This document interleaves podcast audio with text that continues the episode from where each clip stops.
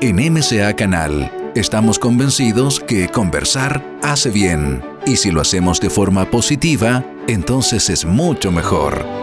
A partir de este momento, Edgardo Fogel te invita a una amena y profunda charla. Esto es Conversando en Positivo, un momento de luz para compartir experiencias de vida por MCA Canal, resonando con el alma. Muy buenas tardes a todas y a todos, ¿cómo están? Espero que muy bien. Aquí en una nueva edición de MCA Canal, en Conversando en Positivo, viendo qué está pasando, hacia dónde vamos, qué está sucediendo, ¿estamos en un cambio de civilización o no estamos en un cambio de civilización?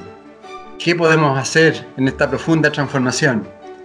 Y para eso, bueno, tenemos un gran, gran invitado, un gran amigo, un invitado internacional, que se ha dedicado al camino de la conciencia, a entregar información de sabiduría en forma permanente, arquitecto de profesión, un gran productor audiovisual de múltiples documentales como El Ojo de Horus y muchos más, eh, conferencista, desarrollo talleres, tiene un montón de libros, pero principalmente yo diría que es uno de los hombres que más información de sabiduría ha transmitido ya desde mucho tiempo Así que un gran honor, feliz de estar con Fernando Malcún, que aquí lo tienes en pantalla. Bienvenido Fernando y muchas gracias por estar con nosotros. No, gracias a ti, Eduardo, por la oportunidad de dirigirme a todos tus seguidores, a todas las personas que siguen conversando en positivo, a ver si algo podemos hacer por abrirles la mente. Así es. Y bueno, un poco de la introducción, después de tanto tiempo tú investigando, trabajando en toda esta información de sabiduría, entregándola en forma tan generosa, ¿cómo estás sintiendo todo lo que está sucediendo hoy?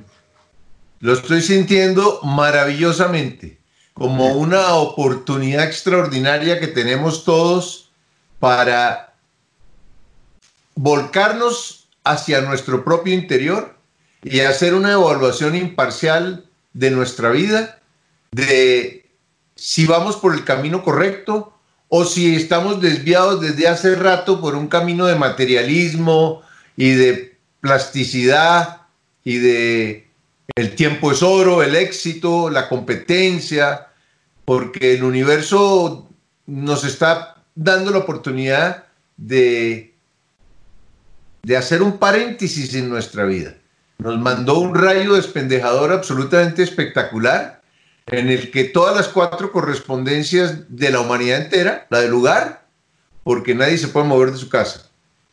La de relaciones, nadie se puede ver con nadie ni se puede tocar con nadie. La de salud, ni hablar.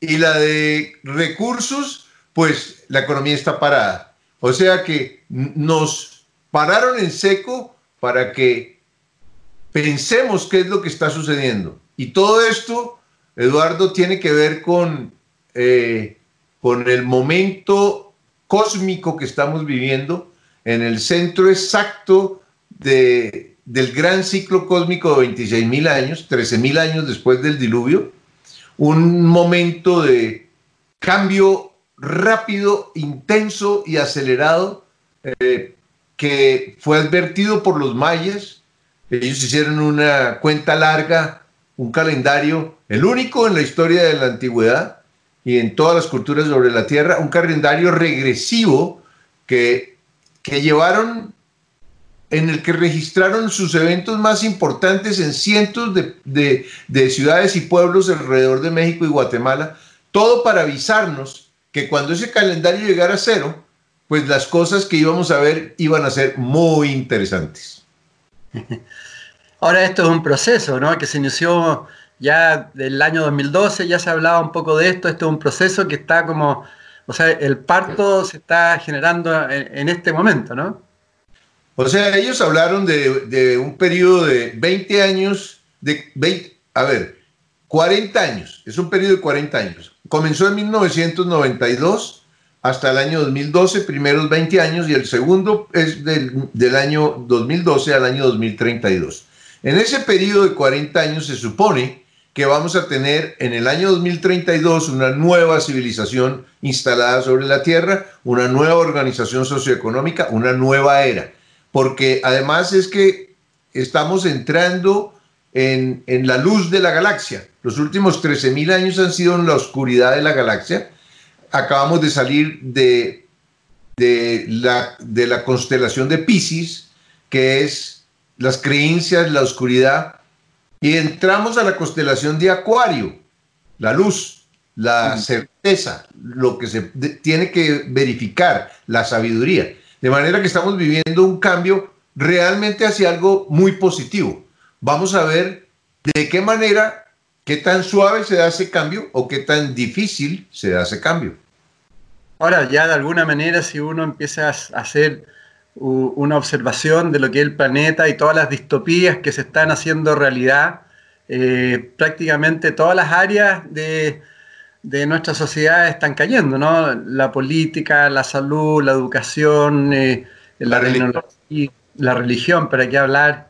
¿Cómo, cómo observas eso y, y hacia dónde tú crees que vamos más o menos en esas distintas áreas? Mira, Edgardo, es que nosotros vivimos en el mundo de los efectos, no en el mundo de las causas. Las causas están instaladas en las mentes de todos los seres humanos, en la mente tuya, en la mente mía y, en la mente de todos, porque todos estamos co-creando esta realidad. Los eventos de destino y los rayos despendejadores como el que estamos viviendo, la función que tienen es que lo falso que no hemos visto se revele. Entonces estamos viendo muchísimas cosas que están funcionando mal. Si comenzamos por el sistema socioeconómico. Si vemos la economía, por ejemplo, o sea, hay un desbalance extraordinario económico que hay que corregir.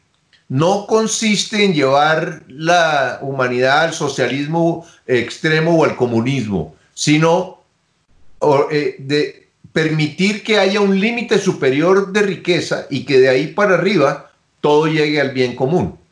Porque resulta que los recursos son una correspondencia de aprendizaje. Entonces, y estamos viviendo en un planeta en el que, en el que todos estamos aprendiendo, porque el universo tiene siete niveles de conciencia y este es un planeta de tercer nivel de conciencia predominante. Entonces, si todos estamos aprendiendo y, el, y, el, sistema económico está generando serios problemas, porque tenemos el 70% de la, de la humanidad con una causal negativa de desesperanza y de, y de inconformidad. Y eso es una masa crítica negativa impresionante, que obviamente está generando esto. Al mismo tiempo tenemos especulación financiera y violenta. Hay una cantidad de gente viviendo de especular de los bienes y servicios que realmente producen los seres humanos. Y eso, pues eso, eso, eso tiene que pararse. Hay especulación en divisas. O sea, hay una, y, hay, y el, el 10% de la población es el dueño del 90% de los recursos. Y, quizás, y quizás menos. Bueno, pero eso no está funcionando, evidentemente, ¿no? Entonces, la pregunta es, ¿ese 10% de la población va a aceptar un cambio de sus condiciones? Difícilmente, ¿verdad? Entonces, por eso es que nos tienen a fuego lento con, este, con esta pandemia. Eh, la pregunta es, le van a subir la llama al fogón con el objeto de que lo que está duro, el status quo que no quiere aceptar el cambio, se afloje y se derrita, como el baño María. Es muy probable que nos pongan al baño María todos en este momento para producir la transformación. O la otra alternativa es que la noche negra del alma que estamos experimentando se complique todavía más. Para eso hay muchas oportunidades por todas partes. No es más que mirar el Medio Oriente para poder ver que, las posibilidades que tenemos de que esto se complique son muchísimas. O mirar hacia la presidencia de los Estados Unidos. Y ni hablar, pues cualquier cosa que se pueda decir del presidente que es tremendamente impulsivo, que es tal vez lo mejor que se puede decir de él, que es tremendamente impulsivo. De manera que, de manera que estamos viviendo tiempos muy interesantes. Y eso desde el punto de vista económico. Ahora mira lo que está pasando con la religión. Ricardo. No le está dando respuestas a nadie de nada, ¿verdad? Exactamente. Porque... sí, dime. No, es decir que que, claro, todo se está transformando, como que estamos en dos rieles, ¿no? En, en, un riel distópico, se puede decir, donde todo se está cayendo, y por otro lado, un riel de mayor conciencia. Y, eso llega, va a llegar un momento que tiene que integrarse. Pero mira, es que el, problema es que en este momento apenas el 3% de la población vive en, mira, mira hacia adentro. La mayor parte, el 97% de la población permanece mirando hacia afuera. Ahora, con todo lo que está sucediendo, yo diría que ha habido como un 1% más que ha comenzado a mirar hacia adentro y a preguntarse qué es lo que está pasando. Y, bueno, es probable que, que, ese porcentaje aumente, pero eh, realmente necesitaríamos una masa crítica de un 8, un 9, un 10% para poder decir que se va a contrarrestar la masa crítica negativa, inconsciente, en miedo y en pánico colectivo con una, con una, con una eh, masa crítica en alta conciencia y en entendiendo que lo que está sucediendo es una oportunidad de transformación, es una oportunidad de ver las causas que están generando lo que nosotros estamos experimentando en este momento. Y, de acuerdo a eso, Fernando, eh, con toda la experiencia que tú tienes, con toda la información, ¿cómo deberíamos actuar nosotros? eh, quedar eh, observando, ser actores conscientes, eh, aplicar? ¿Cómo, ¿Cómo, lo ves? En este momento yo pienso que lo primero es dejar de ver lo que está sucediendo como un problema y comenzar a verlo como una oportunidad. Lo segundo sería permanecer en serenidad, en serenidad como testigo de lo que está sucediendo a tu alrededor. Porque en este momento, o sea, primero hay que, hay que volcar el ojo de nuestra mente hacia adentro, hay que mirar, hay que observar que, cómo está nuestra vida, si realmente eh, podemos comprometernos con nosotros mismos en este momento hacia la espiritualidad y hacia la alta conciencia. además de eso, pues hay que evitar el miedo, eh, eh, o sea, no salirse del tiempo presente, permanecer en el presente, que es el único tiempo que realmente existe, entre otras cosas, porque cuando el miedo requiere del futuro para existir. O sea que mm. si tú regresas al presente y a tu alrededor no está pasando nada, pues en ese momento eh, el, miedo que tenías desaparece. Eh, y tampoco irte al pasado, a la añoranza de lo que se fue, que ya no volverá, porque no volveremos a, vivir la misma vida que estamos viviendo eh, en el 2019 o desde el 2019 para atrás. Esto cambió y cambió y va a cambiar cada vez más. Sí. Ahora, sin duda, el, factor miedo es el principal, la principal característica del sistema de control. Es decir, si no salimos del miedo, vamos a seguir, vamos a estar controlados permanentemente por el sistema, ¿no? Eh, yo no sé, ¿qué llamas tú controlado por el sistema, Edgardo? Mira, controlado por el sistema, tú lo dijiste un poco antes. Claramente hay un porcentaje pequeño eh, de la humanidad que maneja los sistemas, que maneja el sistema financiero, que maneja los sistemas de comunicaciones, todo, y, ahí manipula de alguna forma nuestras mentes. Y eso provoca miedo. Si uno hoy día ve los medios de comunicación masivos que es puro miedo. Puro totalmente. Sí, yo pensé que te estaba refiriendo, yo pensé que te estaba refiriendo a la, a la cantidad impresionante de teorías conspiratorias que hay ah. en este momento. O sea, de que si es el gobierno secreto, de que si eso los Illuminati, de que si los gringos eh, hicieron eh, el virus en China o los chinos lo hicieron para molestar a todo el mundo, en fin, porque eso lo único que está buscando es victimizar a toda la humanidad. Y en el momento que la humanidad se victimice, pues pierde su poder creador y, se, y, pues no queda más remedio que arrodillarnos a rezar todos. De acuerdo. Por eso te preguntaba anteriormente también qué, deberíamos, bajo tu perspectiva, hacer. Porque, o sea, el sistema de una forma no, no, hace ya mucho tiempo nos hace sobrevivir en vez de vivir. Eh, y, la pandemia, por el lado preocupante, tal como tú dices, claro, podríamos meternos mayormente en eso. Eh, a eso iba la pregunta, digamos, ¿cómo, cómo, cómo salir de, ese sistema de control mental? Eh, mira, en mi página web y en mi canal de YouTube hay un video de media hora que hice exactamente con la temática que me estás preguntando. Hay 21 pasos de cómo mantener la paz en tiempos de crisis. Se llama Cómo mantener la paz en tiempos de crisis. Lo pueden encontrar en, mi canal de YouTube o lo pueden encontrar con otros.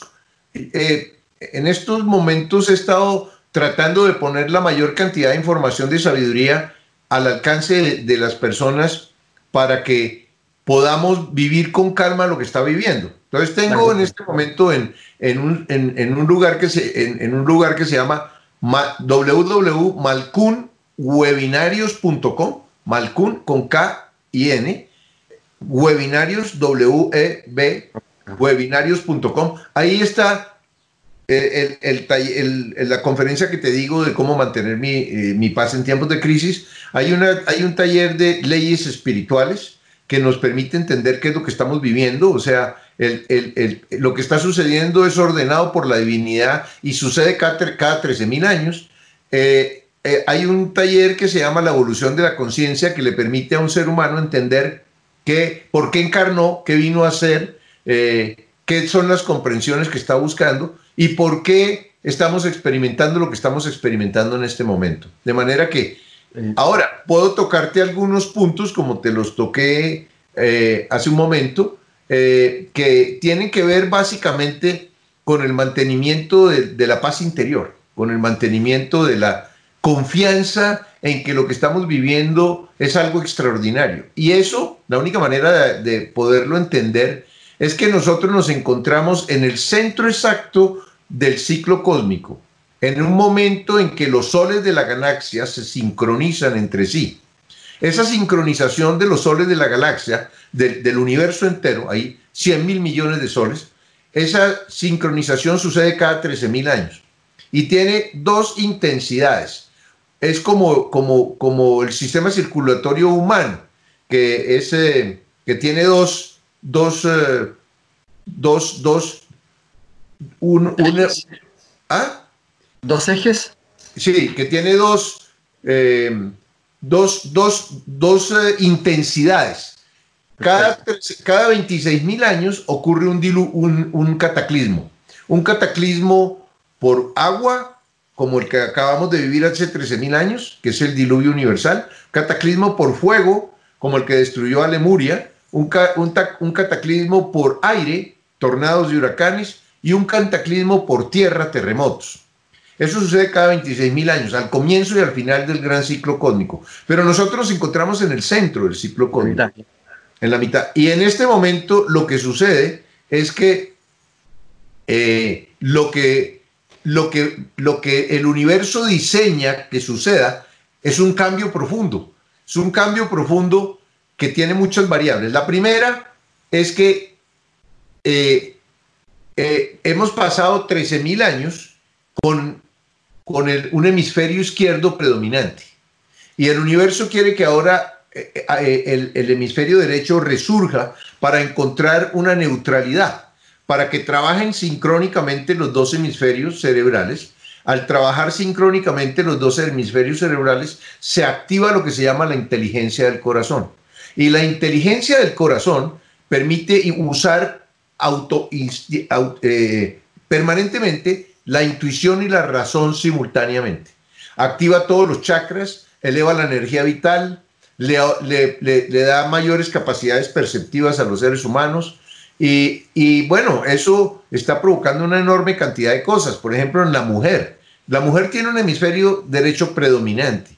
Entonces, con con el, con el cambio de ciclaje de, de Pisces a Acuario, ese hemisferio se activó más y entonces en este momento la cantidad de mujeres que hay que están teniendo percepciones eh, y que se anticipan al tiempo, suena el teléfono y ya saben quién es el que llama, eh, en fin.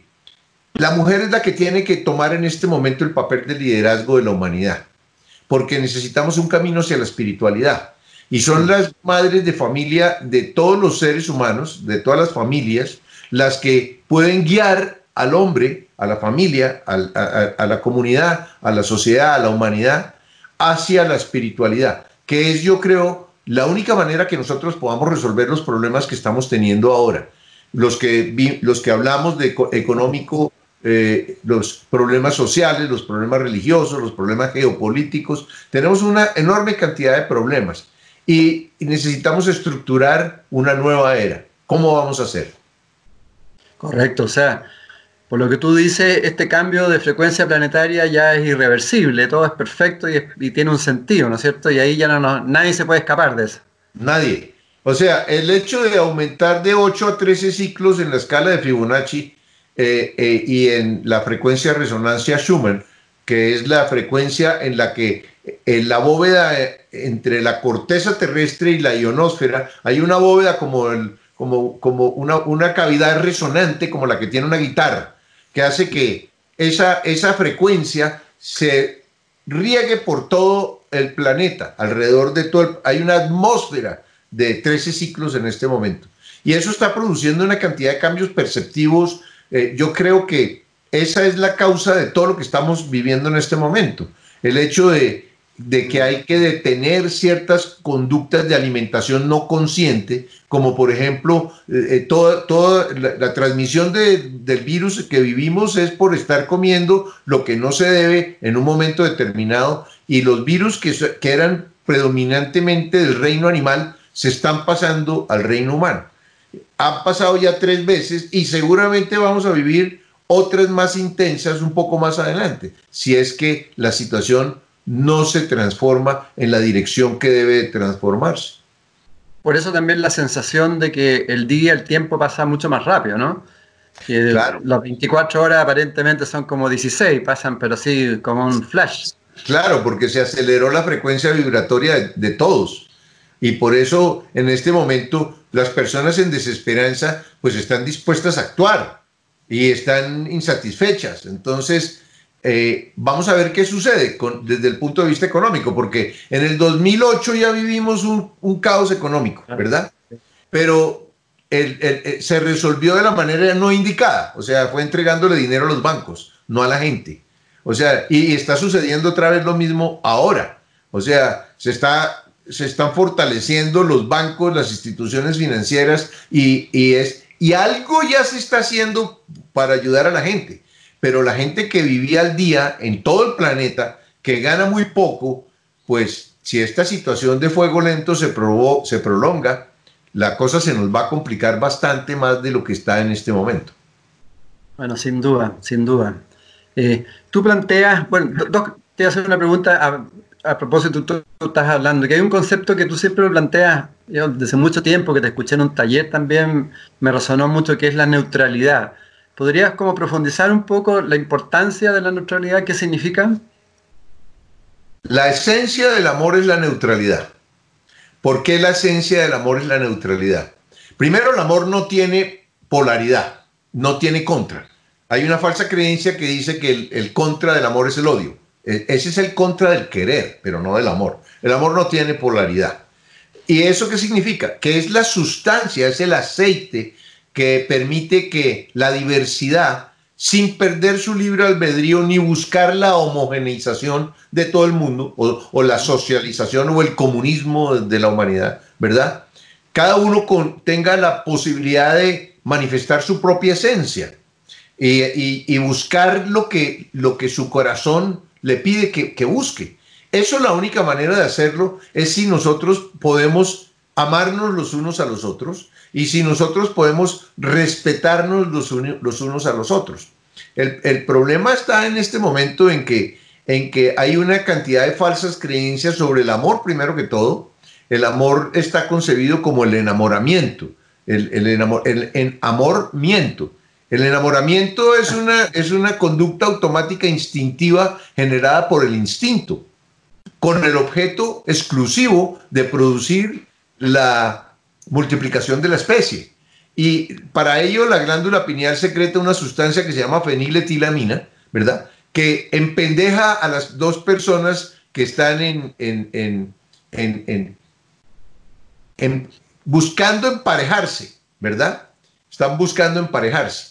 Y eso hace que yo no le pueda ver las cosas negativas a la pareja potencial, porque al universo lo único que le importa es que eh, eh, esa pareja potencial se acueste y la mujer quede embarazada y multiplica la especie sobre la Tierra. El, universo, la ley de la naturaleza no tiene ningún tipo de condiciones morales. A ella no le importa si la pareja está casada o, no está casada. No hay ningún tipo de consideraciones morales. Lo único que se busca es la multiplicación de la especie. El amor tiene que ver con la incondicionalidad y la neutralidad tiene que ver con la incondicionalidad. ¿En qué sentido? Yo te amo a ti tal como eres. No quiero cambiarte. ¿Sí? Te acepto como eres. ¿Verdad? Eso hace que yo de entrada respete la esencia única y original de la otra persona. Respeto el camino de errores que esa persona necesita para aprender, porque desafortunadamente en el nivel de conciencia predominante en el planeta Tierra, todos aprendemos a través del sufrimiento, o sea, del error y, del sufrimiento que produce, porque el universo está fundamentado en una premisa fundamental. Todo lo que es falso siempre produce sufrimiento y todo lo que es verdadero siempre produce armonía. Y eso se manifiesta en la vida de todos nosotros. Entonces el amor es, realmente encarnamos para aprender cuál es la esencia del amor. La tolerancia, la flexibilidad, la humildad, la incondicionalidad, la serenidad, la alegría, el respeto, en fin. Por supuesto que no nos alcanza una sola vida para poder entender todo eso y eso entonces quiere decir que tenemos que reencarnar para poder aprender sobre el amor y sobre el orden, que es la esencia del aprendizaje del ser humano. Muy interesante, muy importante. Y eso tiene que ver también con desarrollar conciencia y también con el concepto que tú también lo has planteado, que es aprender a vivir en la unidad, pero en la diversidad, o sea, en lo diverso que somos, pero en la unidad de lo que somos esencialmente, ¿no? Exactamente, la unidiversidad. O sea, es que hay, hay, varias cosas que son importantes, Edgardo. Nosotros vivimos en el, eh, en el interior de un único ser. Y ese único ser es perfecto. Y lo perfecto no puede tener nada imperfecto en su interior, sino perfección. Ahora, si yo no estoy viendo perfección a mi alrededor, no es porque no sea perfecto lo que estoy viendo, sino porque a mí me falta información.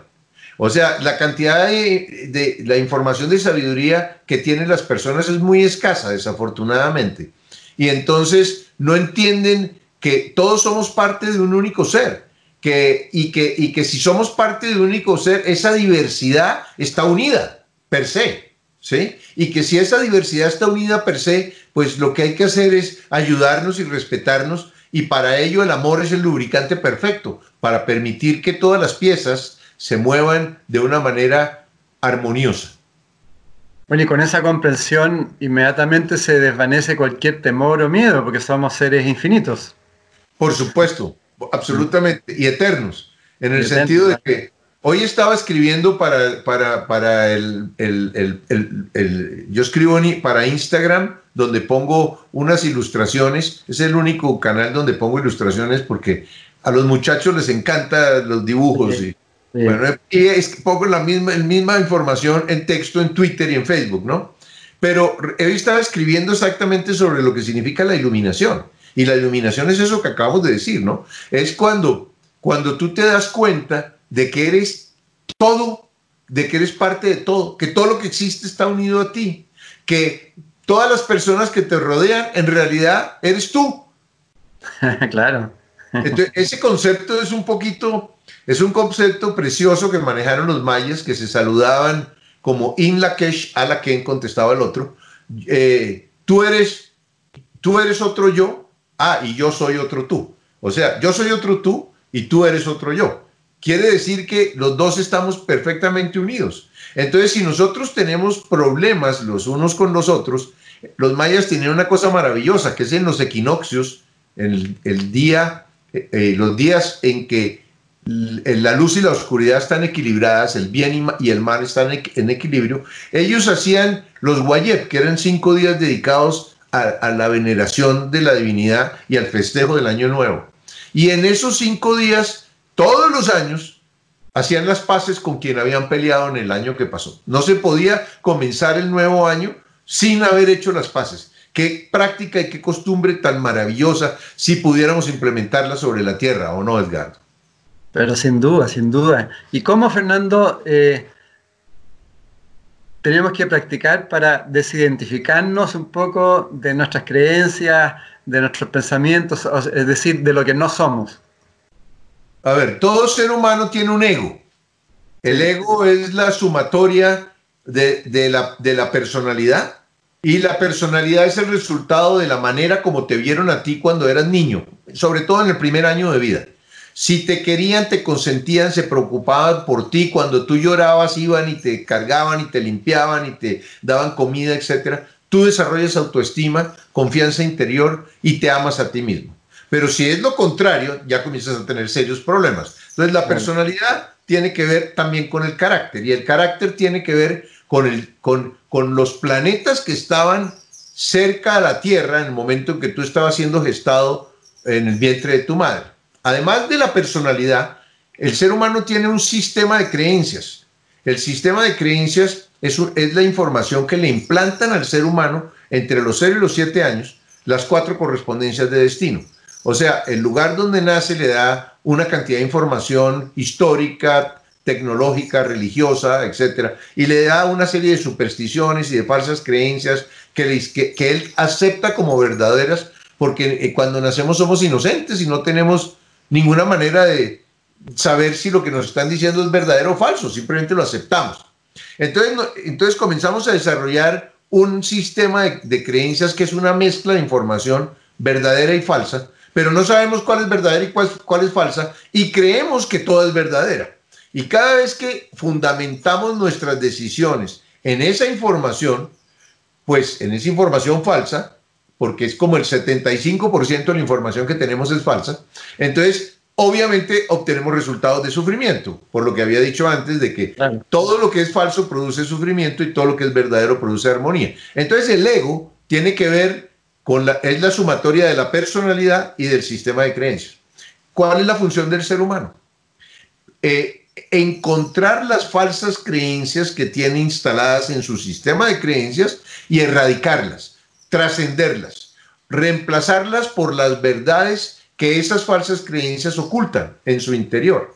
Y eso, la única manera que se hace es en el momento, en un momento, o, cuando una persona hace un tremendo esfuerzo por conocerse a sí misma y, y meditar, etcétera, etcétera, o en cómodas cuotas mensuales de sufrimiento, llegas a lo que se llama la noche negra del alma.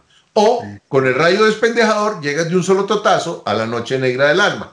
Porque la noche negra del alma es lo más espectacular que le puede pasar a un ser humano. ¿Por qué? Porque es el único momento en que aceptamos que no sabemos. Porque mientras sabemos, no permitimos que la información llegue a nuestra mente. Yo eso ya lo sé, no, no me interesa. Cuando estamos en el fondo, en la depresión, en la desesperanza, en ese momento, en ese momento valoramos la información que vamos a recibir. Y es en ese momento en que los maestros ascendidos que guían el proceso evolutivo de los seres humanos aparecen y envían la información, porque cuando el alumno está listo es cuando el maestro aparece.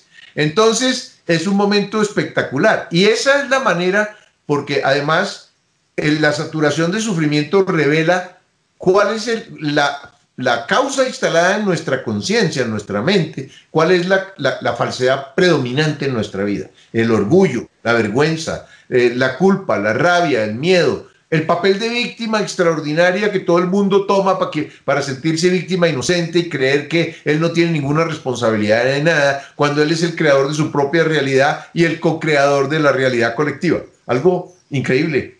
Sí. Y, a propósito de ese tema de creencias, también me recuerdo permanentemente de algo que tú transmitiste, que es el sentirse bueno, buena persona. Que también es parte, del sistema de creencias nuestro, ¿no? Ocho de cada diez personas en, el planeta Tierra son buenos. Eh, los buenos tienen una particularidad muy especial, ¿no? Que es que eh, sufren por todo, viven en carne viva.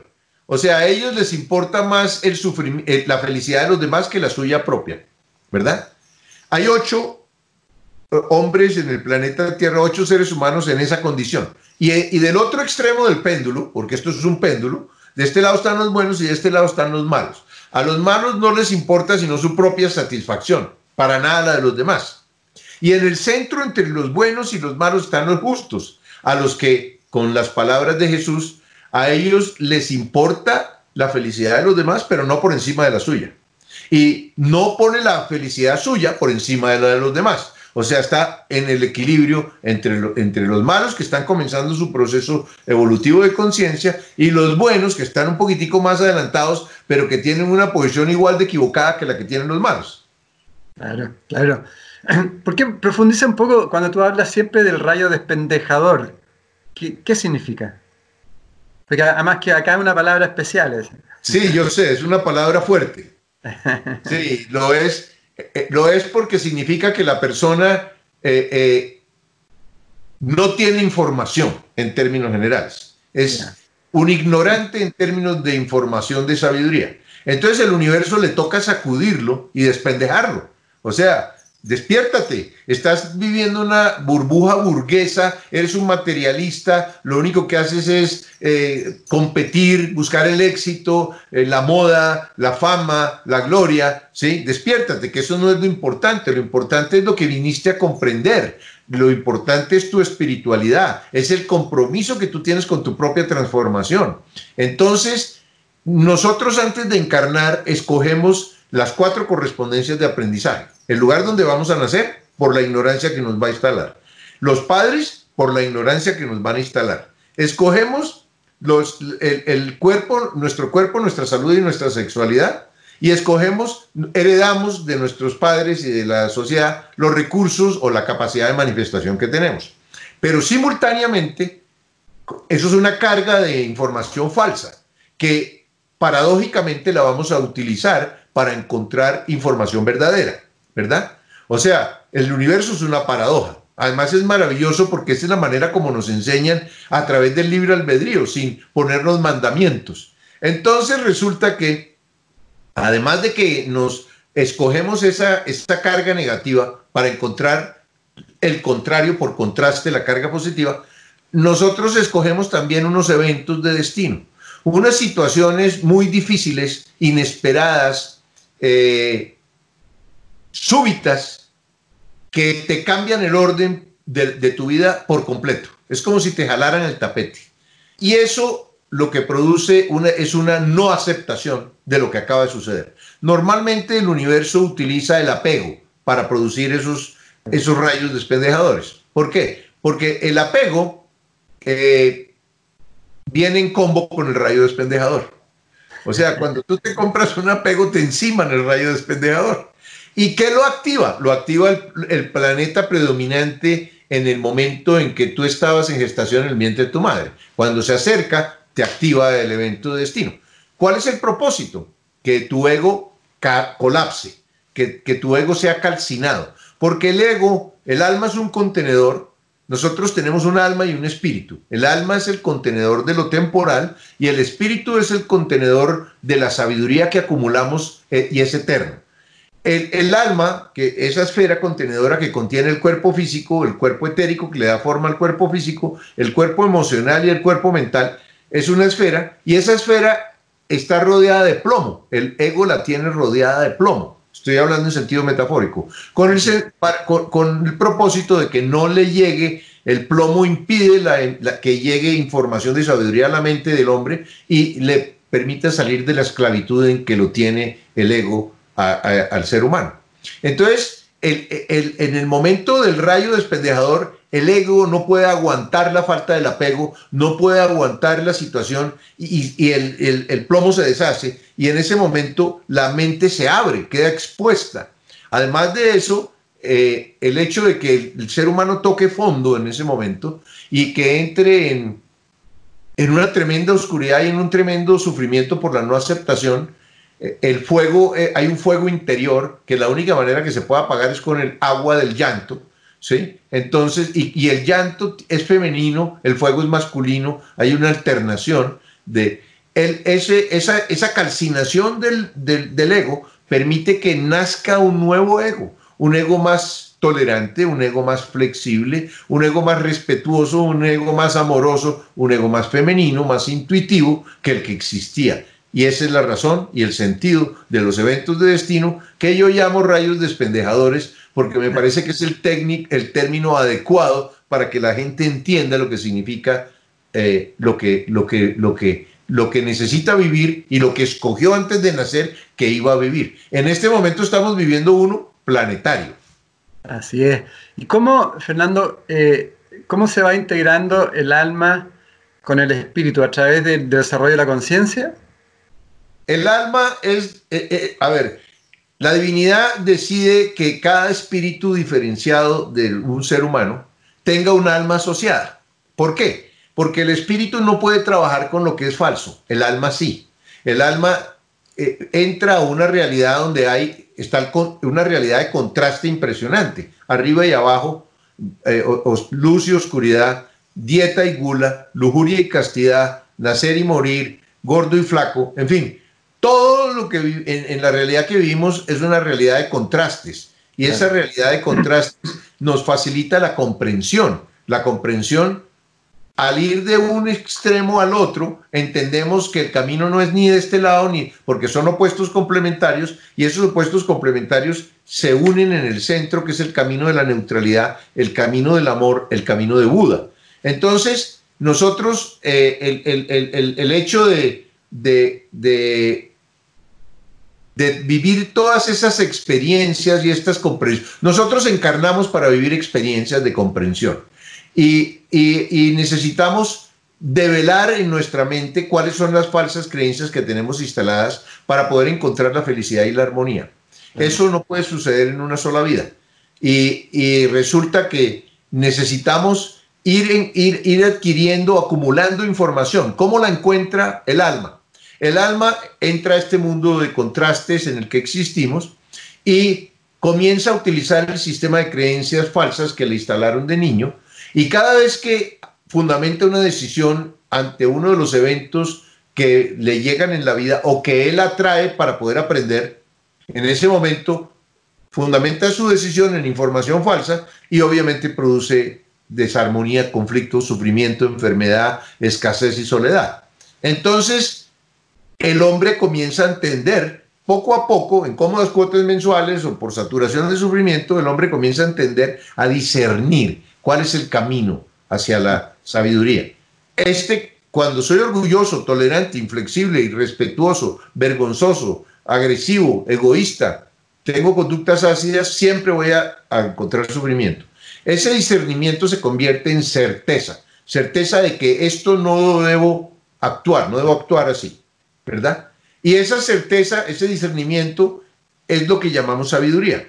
En procesos que tienen lugar después de la muerte, eh, el alma se desocupa con, bueno, son unos procesos que pueden demorar mucho tiempo, depende de las personas, pero en ese momento el alma le entrega el cuerpo emocional le entrega al cuerpo mental todas las experiencias que tienen que ver con placeres, lujurias, eh, conductas automáticas instintivas, etc.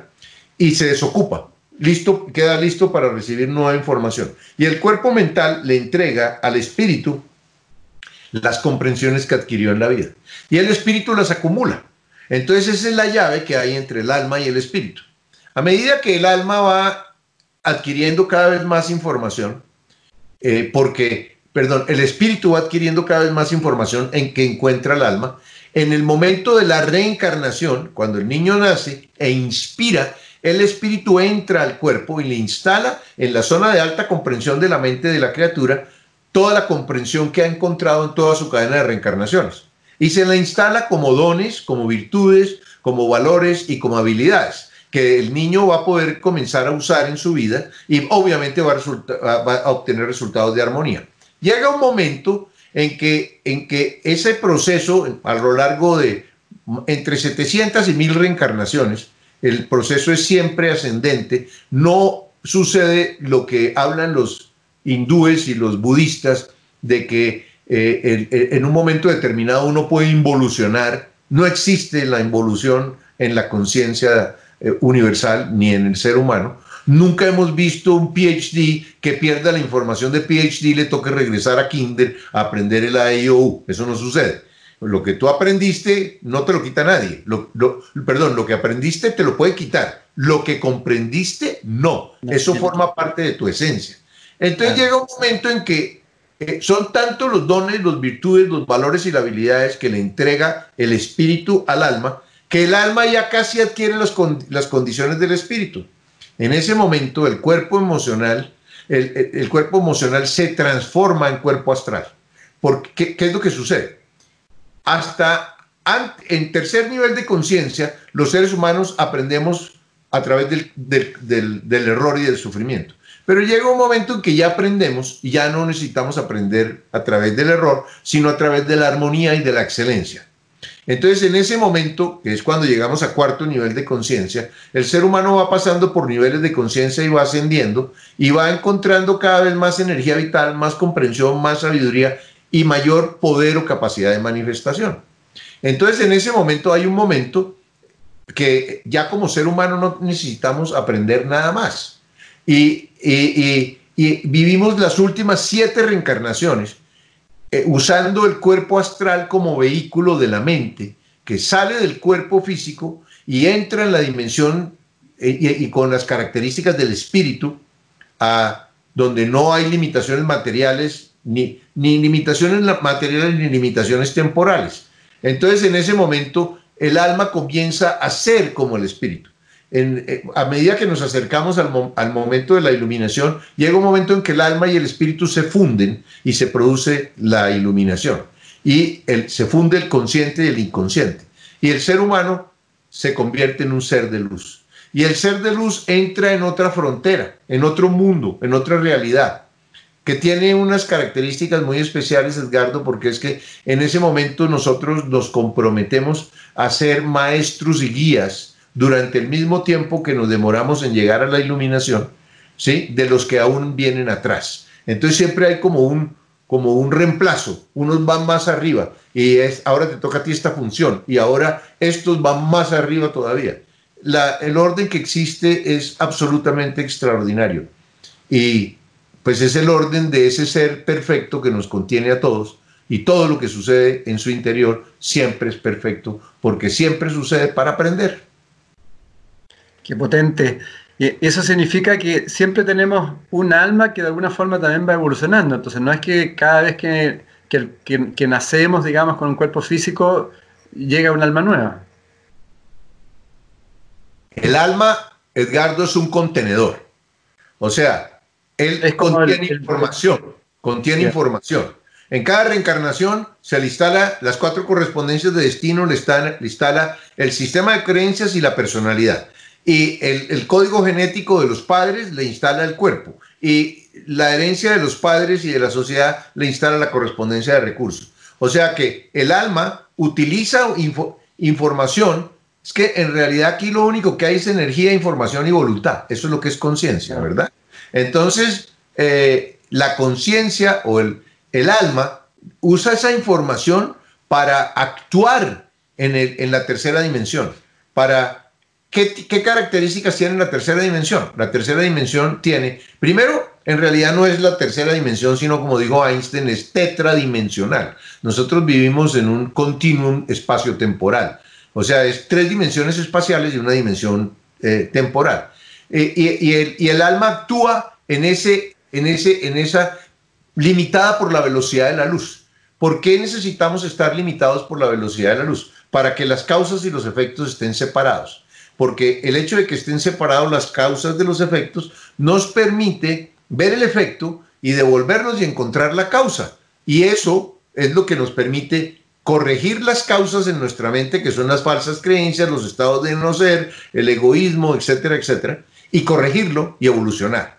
Entonces, hay un proceso que es perfecto. No es que tengamos, no es que exista, eh, sí existe un alma nueva en cada reencarnación, pero lo que existe es la información que el alma que es eterna, igual, porque va a llegar un momento en que se va a fundir con el espíritu y va a ser el espíritu y va a seguir como ser de luz actuando de otras maneras, ¿verdad? Entonces, eh, indudablemente que la información que contiene el alma evoluciona y la información que contiene el espíritu evoluciona. Y ese, ese obviamente produce una experiencia cada vez más satisfactoria.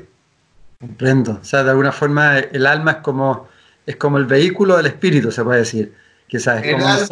bueno, el vehículo del espíritu, sí, el vehículo, a ver, el vehículo de la mente, el, ¿cuál es el, el cuerpo predominante del alma? Es la mente, ¿verdad? La mente está diseñada para trabajar en el cambio dinámico continuo que tenemos a nuestro alrededor.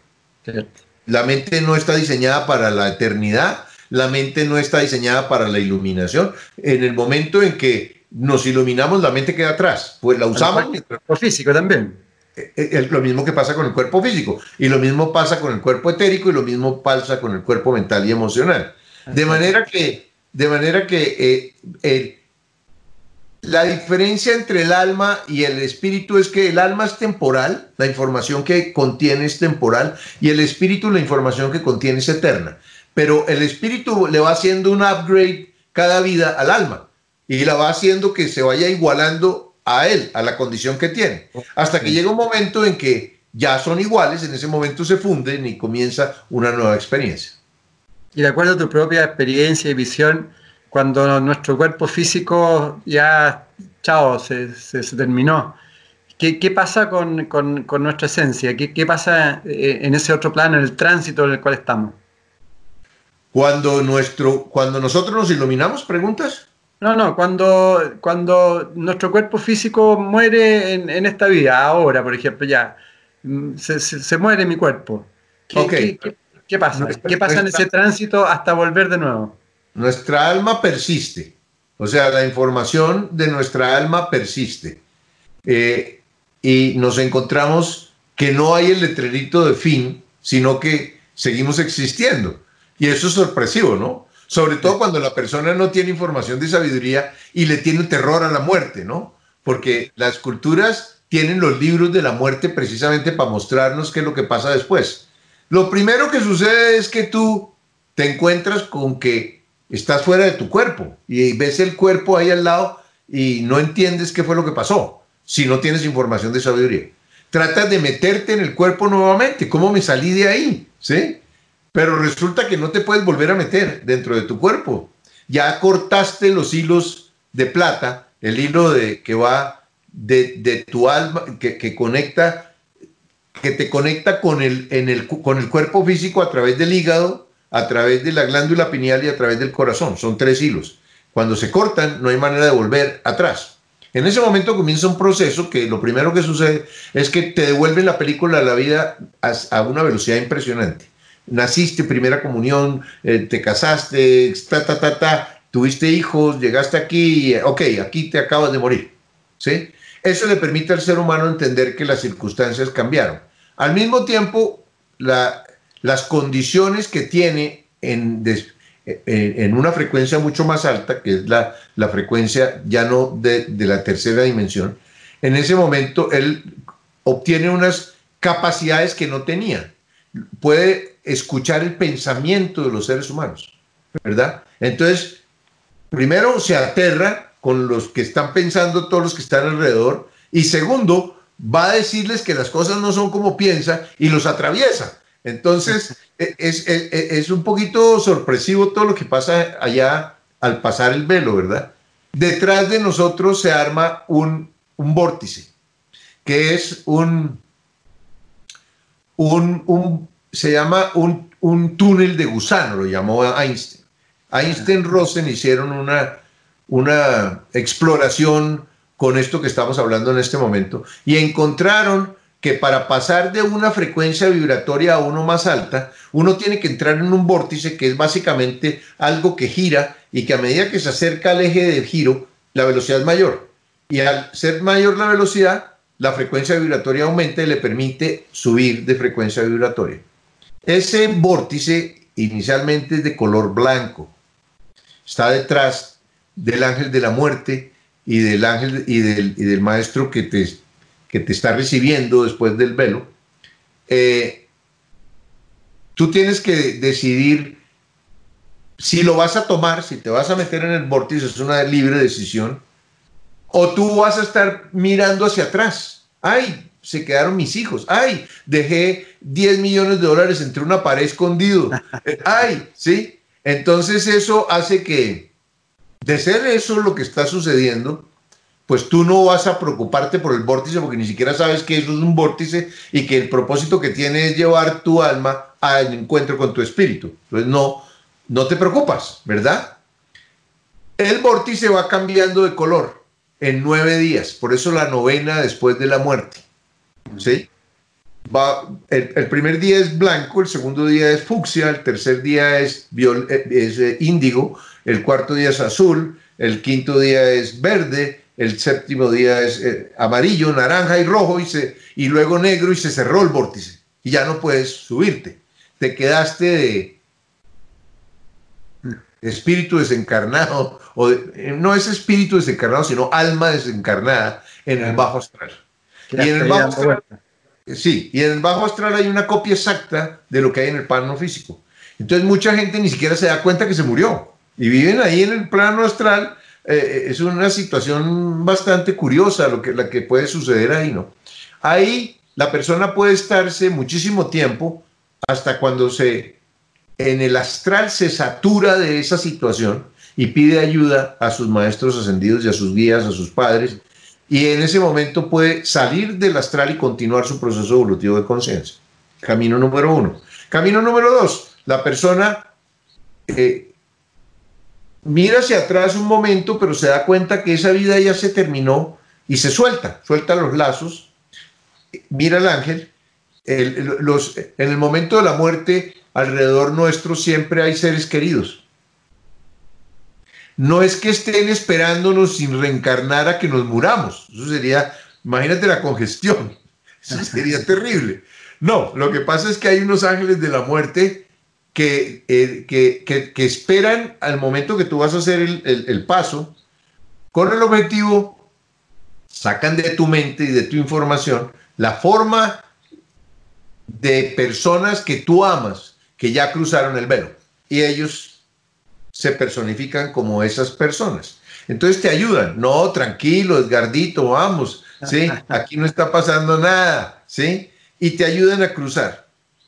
En, el otro lado, cuando tú no has terminado tu proceso evolutivo de conciencia, te puedes encontrar con tu, con tu guía y tu guía, que tiene una frecuencia vibratoria impresionante y un amor que tú nunca has sentido y una luz cálida, especialísima, te dice, te pregunta, bueno, realmente aquí, aquí está la puerta hacia arriba, ¿quieres tomarla o te quieres devolver por el túnel que, por el que llegaste acá? ¿Qué quieres hacer? Entonces tú, tú tomas, todavía tienes cosas por hacer o no tienes cosas por hacer, entonces vas a, a tomar el vórtice y, el vórtice te lleva al encuentro con tu maestro ascendido. En ese momento comienza la segunda vez que tú devuelves la película de tu vida, pero la devuelves con mucha calma y con nueve veces la capacidad perceptiva que tenías cuando estabas encarnado. Entonces tienes la capacidad de ver cada decisión que tú tomaste, a quién afectó, a quién, cuáles fueron las repercusiones de esa decisión que tomaste. Entonces eso te va a permitir, sobre todo como el, que está actuando es el cuerpo emocional, tú vas a revisar básicamente tus pasiones, tu lujuria, tus conductas automáticas instintivas, eh, eh, tu reactividad, eh, digamos que toda la parte podríamos llamar emocional, animal y pasional que tiene el ser humano. Y, y en ese proceso de examen, examinas todo, y en ese proceso de examen encuentras una cantidad de cosas que te permiten iluminar todo lo que viviste. Te lo, y en ese momento se lo entregas a, tu cuerpo mental. Y el cuerpo, cada vez que el cuerpo emocional va repasando desde, lo, desde niño hasta llegar acá, esa, esa información se va, se va, va desapareciendo del alma y queda grabada en los registros akáshicos de la persona. No es que se desaparezca esa información, ¿no? Eh, nosotros tenemos un contenedor de nuestra personalidad en esta encarnación y de todas las vidas que hemos vivido en, el, en los registros akáshicos. Porque, pues para Dios es importante todo lo que ha hecho Él mismo, porque eres tú mismo el que como Dios ha estado asesinando, matando, robando o meditando, gozando, viviendo, ¿sí? Y esas comprensiones que hemos encontrado es lo que está buscando el único ser. O sea, el único ser le entregó al ser humano, te entrego mi omnipotencia.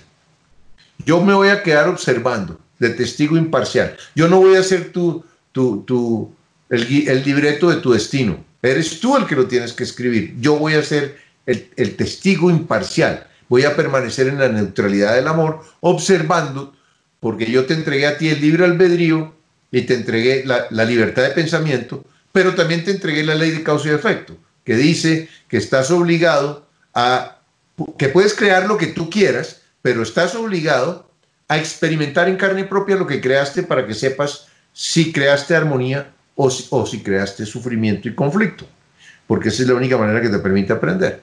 Entonces todo eso tiene que ver con esos momentos que están pasando después de la muerte. Luego el, cuerpo mental vuelve a devolver la película nuevamente, pero para encontrar no los errores, sino las comprensiones. Y en ese momento, cada vez que encuentre una comprensión, se la entrega al espíritu diferenciado que él tiene. Y se va desocupando. Y va aumentando. Los mayas tienen una historia muy bella porque dice que todo ser humano baja al inframundo. Y el inframundo tiene nueve niveles.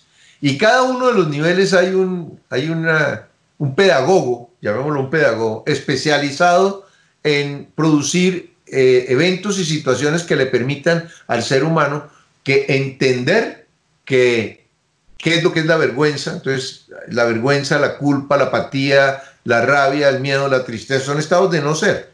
Entonces, a medida que el ser humano baja, por ejemplo, una persona que estuvo habitualmente en vergüenza en la vida que acaba de terminar, baja al noveno infierno. Se llama el noveno infierno. Y ahí está el Kukup, el Kakix, que es el señor de la vergüenza. La vergüenza es el estado más destructivo que puede tener el ser humano en su interior. Y él es el que manda ahí en ese nivel. Entonces, uno tiene que entender lo que significa la vergüenza, ver todos los eventos y, al mismo tiempo va a ir aumentando de frecuencia vibratoria y saliendo del infierno. Y llega un momento en que entra al cielo. O sea que el, infierno es un purgatorio realmente y un lugar de tomar conciencia.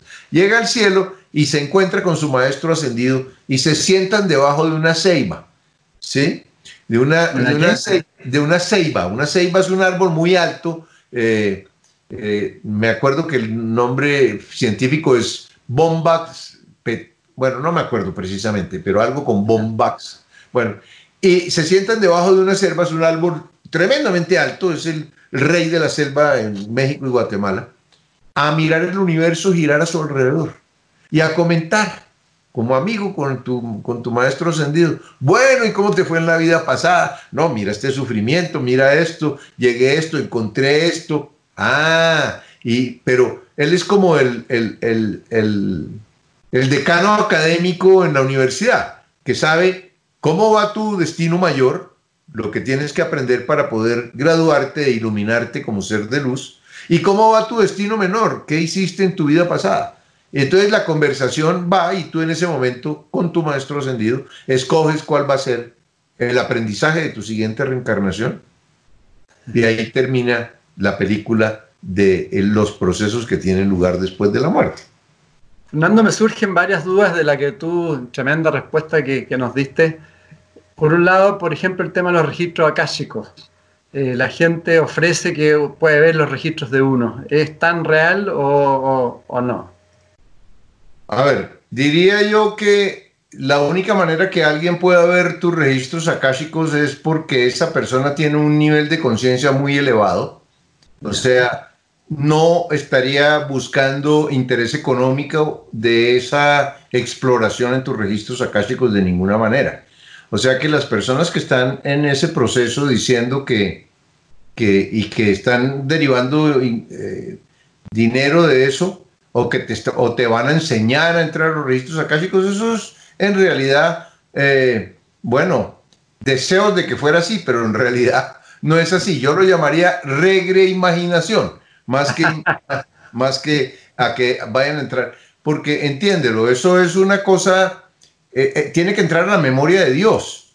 Y eso, eh, y, a, la memoria de tus registros de tus vidas pasadas, que son cosas muy íntimas tuyas. Entonces, que una persona tenga acceso a eso, pues primero su nivel de conciencia tiene que ser muy alto. Segundo, tiene que tener un sentido el hecho de que de que, de que vas a entrar a esos registros akáshicos. De manera que simplemente por, como por, por curiosidad, pues eso no, eso no tiene ningún, no, tiene, a ti no te dejan ver tus registros akáshicos hasta cuando tú no tienes un estado interior de neutralidad total. y, eres, y sabes que tú eres el responsable de tu propia evolución. Y sabes que los errores que cometiste, gracias a ellos, estás hoy aquí con el nivel de conciencia que tú tienes. Entonces no te vas a, a, impactar con lo que veas, ni siquiera es con lo que veas, es porque los registros acásicos de, de, como de, los, de la pregunta que me haces, la persona no siente nada, está viendo, imaginando, pero en el momento en que tú entres en una regresión, si a ti te clavan un cuchillo en lo que estás viendo, tú sientes como cuando te clavaron el cuchillo.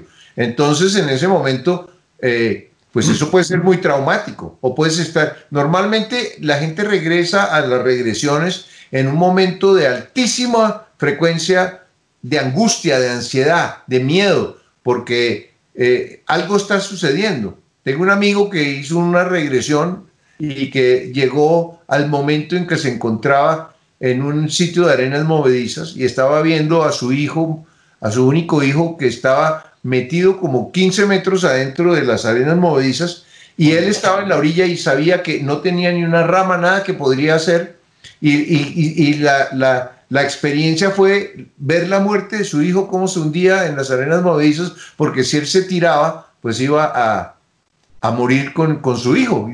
Entonces, entonces, son experiencias muy traumáticas. Entonces, en realidad, la verdad, lo mejor es dejar esos santos quietos, porque si, si nosotros pudiéramos entrar a, las vidas pasadas y acordarnos de lo que éramos, lo que vivimos, lo que sentí, el ego que tuvimos en tu vida pasada, tú te vas a traer esta información para esta y vas a contaminar tu, tu información presente, de manera que eso no está permitido por las leyes del universo. De acuerdo. Otra, otra consulta, tú siempre has planteado eh, que tenemos tres guías, ¿no es cierto?, permanentes en nuestra vida.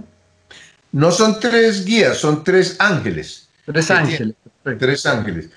Eh, eh, los seres humanos en el, proceso de bajada, cuando fuimos emanados de la divinidad y bajamos de la divinidad, a medida que vamos bajando de frecuencia vibratoria, cumplimos unas funciones temporales asociadas a los individuos que van en el proceso de ascenso del otro lado, porque hay un proceso de descenso y un proceso de ascenso, eh, y, que, y, están asociados temporalmente.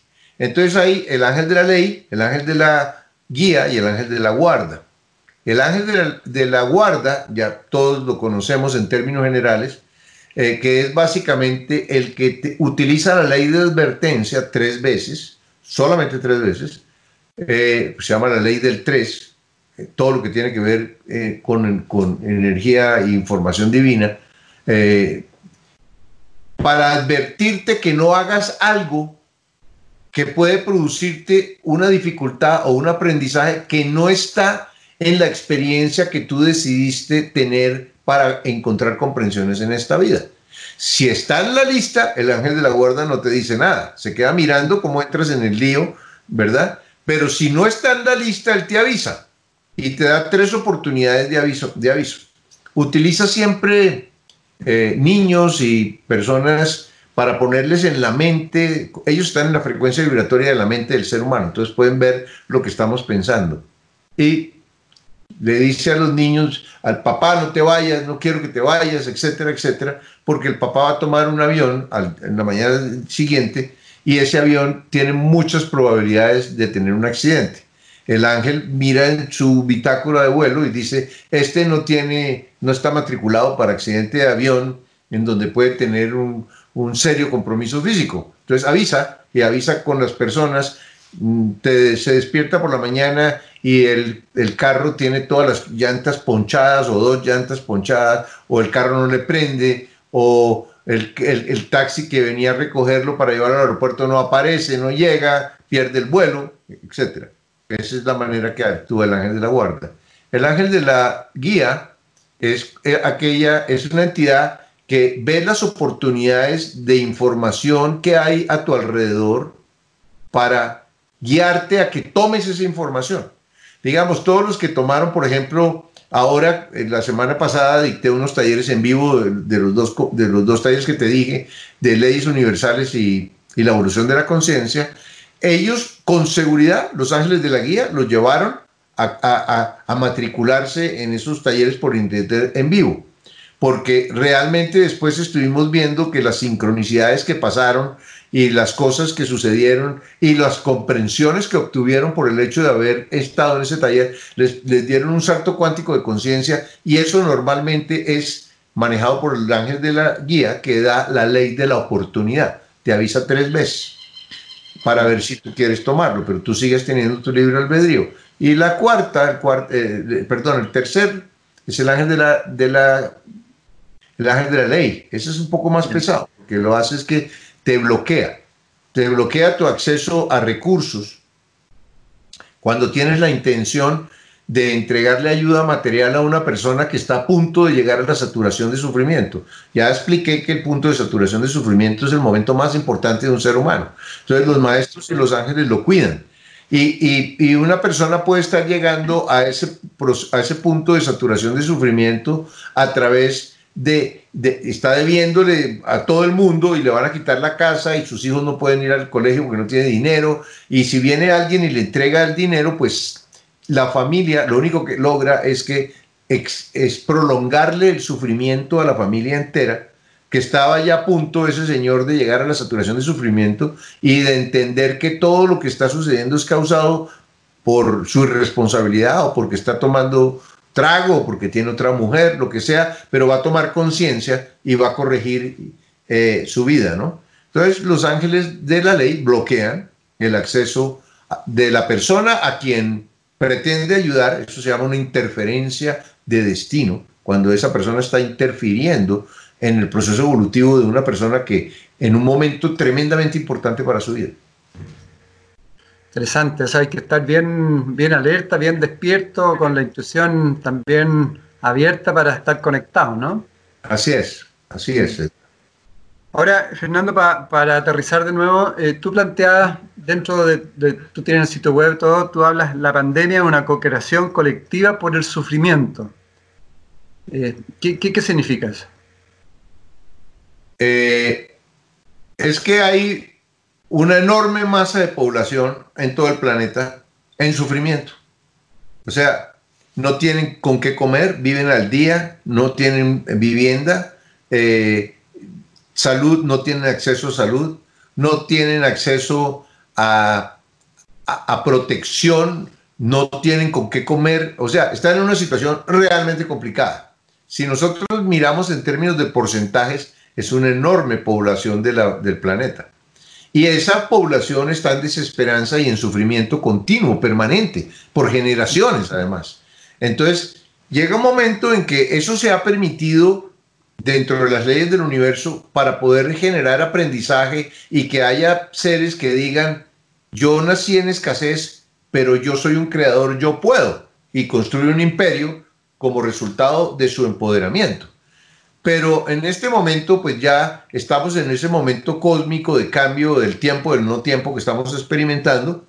Entonces en este momento pues eso no puede prolongarse por los siguientes 13.000 años, que el 70% del planeta permanezca en desesperanza, en angustia, en sufrimiento y en escasez, eh, y que una, sola persona de la capa superior de la población tenga el dinero de toda Latinoamérica. Eso no tiene mucho sentido. Hay que, hay que, hay que reequilibrar las cosas para, para, y además pensar en el bien común, ¿no? Porque es que esas personas están totalmente desamparadas, no tienen, es, es terrible su situación. Y ellas forman parte de la masa causal que determina qué es lo que se va a co-crear entre todos en el instante siguiente. Entonces lo que estamos viviendo es determinado por esa enorme masa inconsciente de población eh, en, un estado tremendamente negativo que realmente quiere un cambio, añora un cambio. Y, llegó el momento de ese cambio. Ahora, para que se produzca profundamente ese cambio, se requiere una limpieza de una forma del planeta, ¿no? Porque toda la vibración de guerra, resentimientos, pobreza, sufrimiento, eso también va quedando en un plano, ¿o no?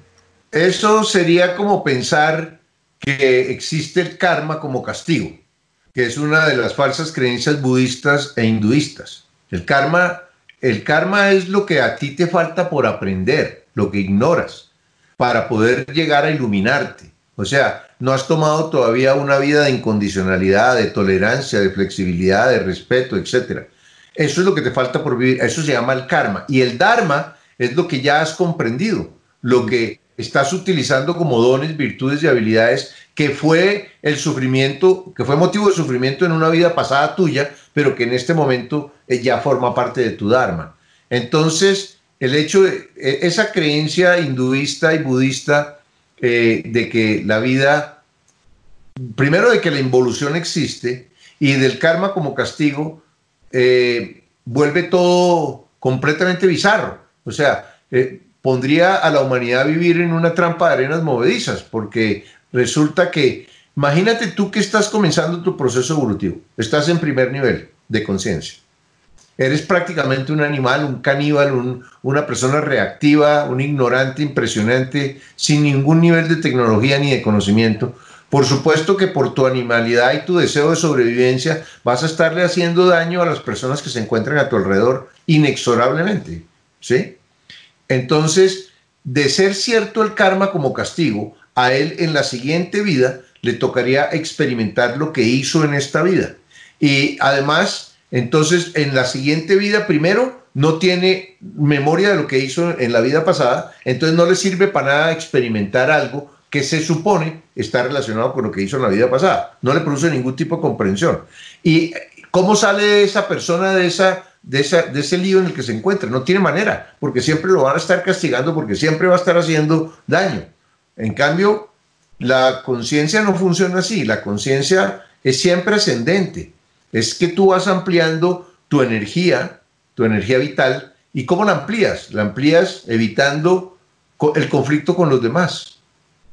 Eh, eh, volviéndote más respetuoso, más amoroso, más tolerante, más flexible. Eso te permite elevar tu, energía vital. La energía vital es la que sostiene tu información.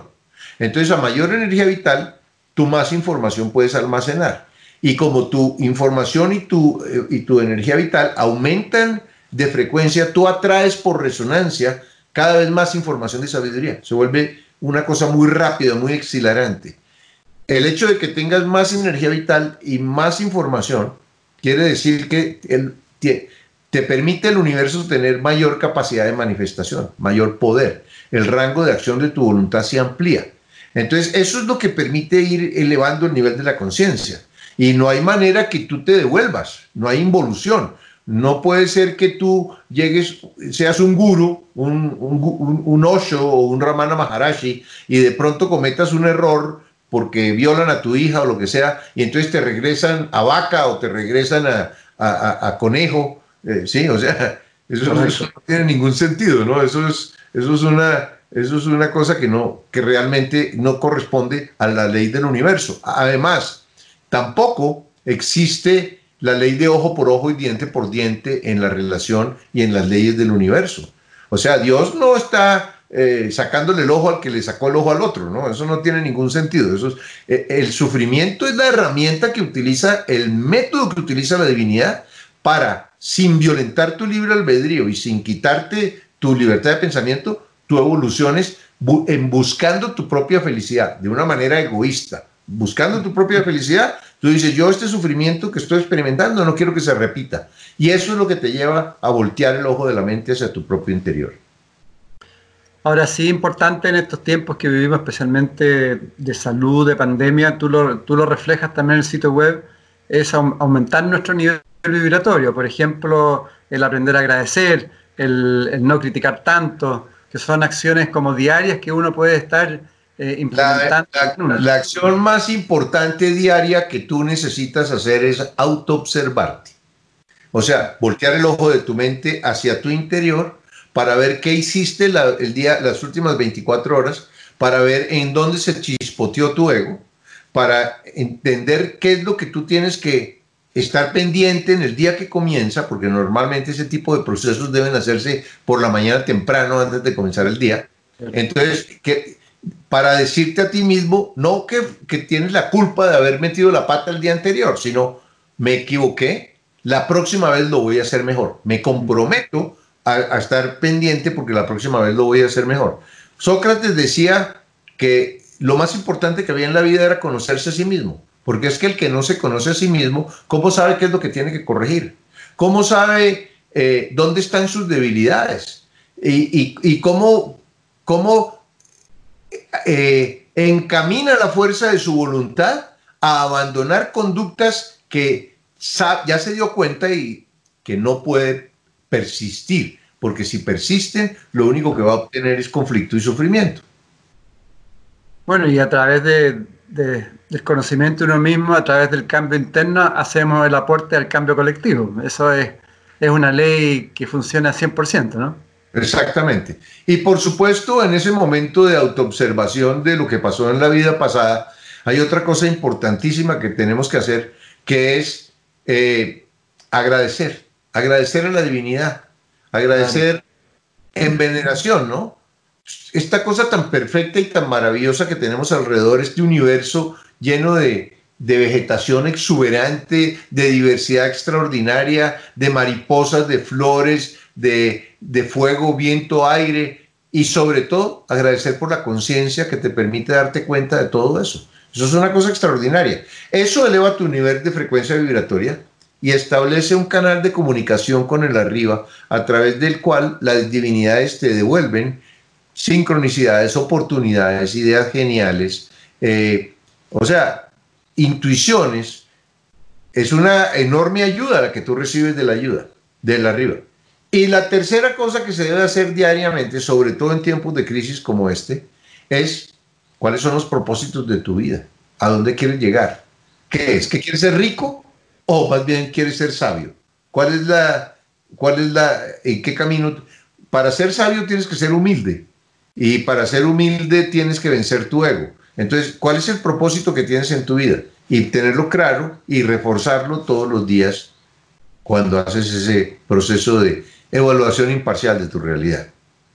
Y no quejarse y no culpar tampoco, ¿no? No quejarse, bueno, pero es que los primer, el primer salto cuántico de conciencia es dejar los pensamientos negativos. Ah. Quien acepta que a su mente lleguen pensamientos negativos pues no tiene manera de evolucionar porque está destruyendo con ellos su energía vital. Entonces, cuando una persona realiza que definitivamente hay que impedir que los pensamientos negativos se apoderen de tu mente, entonces está alerta y tan pronto llega un pensamiento negativo, le hace judo, le hace jiu-jitsu y usa la fuerza del pensamiento negativo para girar los 180 grados. No voy a tener con qué pagar el arriendo el mes entrante. Claro que voy a tener con qué pagar el arriendo el mes entrante. Es más, en festejo de eso me voy a ir al mejor restaurante de Santiago a comerme una deliciosa comida hoy.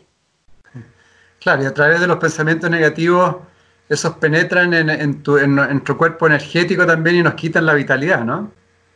Por supuesto, los pensamientos negativos es que destruyen tu energía vital. Eh, entonces, en el momento que destruyen tu energía vital, pues ya tú no, eh, tu mente entra en oscuridad, en depresión. Y entonces ya, si, se, si eso se sostiene durante mucho tiempo, somatizas enfermedad. O sea que ahí está la raíz de todos los males, ¿no? Eh, los, y luego, el segundo salto cuántico es dejar los sentimientos negativos. O sea, dejar de usar los sentimientos para manejar tu vida. Porque los sentimientos tienen polaridad. Entonces tú puedes estar amando, no amando, queriendo, porque si amas es distinto. Queriendo una persona a las 9 de la mañana, a las 11 te hace algo y por la tarde la odias. Entonces, entonces, entonces por la tarde tienes todo tipo de conflictos con la persona que estabas queriendo por la mañana. Entonces, uno no puede manejar la vida desde los sentimientos, sino desde la comprensión y desde el amor. Muy correcto lo que plantea. Claro, un asesino también puede ir a ver una película de cine donde se puede poner a llorar y después, y después va a seguir siendo asesino. Por supuesto. Entonces, entonces, eh, no, es que, es que los sentimientos no son, no son, los sentimientos están diseñados para provocar, para provocar sufrimiento en términos generales. O sea que no debes manejar tu vida desde los sentimientos. Y la tercera, el tercer salto cuántico es dejar de ser víctima. En la medida que un ser humano sea víctima, eh, utiliza su poder para convencerse a sí mismo que no tiene ningún poder. Eso es como me autohechizo. uso mi varita mágica y me, me echo un sortilegio y una limitación mental y de ahí en adelante mi vida depende de mi victimario, del imaginario que me encontré. Tengo que ir a pedirle que me deje ser feliz. Tengo que, además me lleno de rabia, rencor y deseos de venganza contra él. O sea que mi frecuencia vibratoria desciende aún más. Aún más. Entonces, ser víctima es el desastre del 70% de la humanidad. También estaba, estuve escuchando unas grabaciones de tu maestro, de Gerardo Schmedlin. Schmedlin. Es, ¿Cómo se pronuncia? Schmedlin. Es, que fue tu maestro, ¿no es cierto? Así es. Eh, estaba escuchando algo muy interesante que él habla de la aceptología. Eh, Lo que pasa es que para aceptar tienes que tener información de sabiduría. Por eso se llama aceptología. Porque si no tienes información de sabiduría, lo único que puedes hacer es resignarte ante lo que te está sucediendo y volverte un conformista. Necesitas información de sabiduría para poder aceptar. Sí, importante eso, ¿no? Importantísimo. Él ya, fue, Fernando, no quiero. ¿ah? Él fue un ser absolutamente extraordinario y tuve la fortuna de haber estado a su lado durante siete años con mi señora, con Josefina, y las cosas que vivimos y lo que experimentamos y las verificaciones nos cambió la vida completamente esa información y por eso en este momento considero mi deber como mensajero de la divinidad para entregarles información a los demás muchas personas se inspiraron con, la sabiduría de él, ¿no? Así es. O sea, porque es que él fue como, como una luz en la oscuridad para todos los que estuvimos en sus talleres y en sus y, y cerca de él. ¿Y cuáles han sido tus otras fuentes de conocimiento, sabiduría? Osho. Osho fue, él ha escrito una, una cantidad impresionante de libros eh, con una información muy buena. David Hawkins también. El, poder, contra fuerza. No Stephen Hawkins, el... no, no, sí, sí, el que escribió el libro, sí, los libros. Exacto. David Hawkins y, y Hermes Trismegistus, el valió la tableta esmeralda, etcétera. Pues esos han sido en términos, y bueno, y Josefina, mi señora, ¿no? Esa fue mi, mi mejor maestra me enseñó paciencia, tolerancia, flexibilidad, respeto, incondicionalidad. Sí, 27, 25 años de vida con ella fue mi maestra por excelencia. Que ya se fue el año pasado, se fue. Sí, se disolvió en lo sutil y ahora se ríe de ahí arriba viendo todas las peripecias en las que ando ahora en el medio de esta pandemia. Igual se debe extrañar de repente, ¿no? Por supuesto, porque hay momentos en que sobre todo, bueno, yo digo que gracias a Dios, ella está mucho mejor ahí arriba que aquí abajo, ¿verdad? Entonces eso me reconforta y me, me impide ponerme en añoranza. Pero hay momentos en que me río, ¿no? De las cosas que ella hacía y me acuerdo de las cosas que ella hacía y de, sobre todo de las... De, ella vivía en un mundo de hadas, gnomos, un mundo eh, de unicornios, era una cosa extraordinaria, ¿no? Ella vivía en la parte más de mayor frecuencia vibratoria de la realidad. Entonces, eso me acuerdo de ella y, y, bueno, todos los días voy al Jardín de las Hadas aquí en Arcoaque, que algún día espero que vengas. Eh, y ese, ese jardín es, es, el resultado de, de, su percepción y de su ideación y, y, es una cosa absolutamente espectacular. La frecuencia vibratoria que hay ahí y eh, en, en, mi página, en, en en Facebook hay una grabación que José hizo en el Jardín de las Hadas hace, yo no me acuerdo cuánto, pero como unos dos años tal vez. Y en ese jardín estaban con los niños de la escuela de música de su hermana Missy, que también murió un mes antes de José. Eh, curiosamente se fueron las dos hermanas casi prácticamente juntas. Y estaban y, filmaron hadas, pero las filmaron, Edgardo. Están en la película. Y eh, los niños estaban cantando yo creo en las hadas, más o menos esa era la, Y en ese momento aparecieron hadas como, en la, en la filmación aparecen como unas cinco o seis hadas. Está en, en Instagram, en mi Instagram está en, en, Facebook, en, mis páginas de Facebook, de manera que los que quieran ir a mirar hadas, pues busquen la grabación de Josefina. Vamos a buscar una maravillosa mujer, ¿eh? Sí, una, una mujer espectacular realmente. transmitía puro, puro amor. Así es. Y, a propósito de eso, los talleres de oscuridad que tú también desarrollas, entre otras actividades que las podemos conversar en, en ahora después, eh, la importancia que tienen esos talleres eh, es, la activación de la glándula pineal, ¿no? Principalmente. No, todo el mundo tiene la glándula pineal activada porque si no estaría muerto. O sea, partamos de ese concepto primario, ¿no? Lo que pasa es que la glándula pineal es la llave de la conciencia. O sea que entre más información de sabiduría y mayor frecuencia vibratoria y mayor energía vital que tú tienes, ella secreta más dimetiltriptamina. La dimetiltriptamina es la, el DMT, la llave, o sea, es, la llave para el encuentro con la divinidad. O sea, eh, entonces dependiendo de la información que tiene, que tú tienes y de tu conducta y de tu comportamiento, eh, la glándula pineal secreta una serie de sustancias neurotransmisores de hormonas que son sustancias inteligentes. Y esas sustancias producen unos estados perceptivos especiales. Por, la noche te produce melatonina y tú te duermes. Un poco más tarde, te, descanso profundo. Un poco más grande, más tarde, te produce serotonina y tú te sientes muy cómodo y muy bien. Y luego te produce, esas dos sustancias se, eh, transforman en, en, dimetiltriptamina. Y un, como un miligramo de dimetiltriptamina entra a tu, a tu torrente sanguíneo y tú comienzas a tener sueños. O sea, la, llave de los sueños es, es, secretada por la glándula pineal. Por eso se dice que ella es la llave de, la, de los cambios de, de conciencia y de conducta del ser humano. Si tú tienes mayor nivel de conciencia, te secreta más dimetiltriptamina y en vez de tener un sueño ordinario, tienes un sueño lúcido más, más, alto tu nivel de conciencia y tienes un viaje astral. Más alto tu nivel de conciencia y tienes una regresión. Más alto, entonces eso es como tener hidrógeno puro en la mente. Y eso te permite ver tu vida pasada, recordar cosas de tu infancia que están siendo eh, motivo de conflicto y de problema en esta vida. Entonces, los 13 días en retiro en oscuridad, ¿por qué 13 días en oscuridad?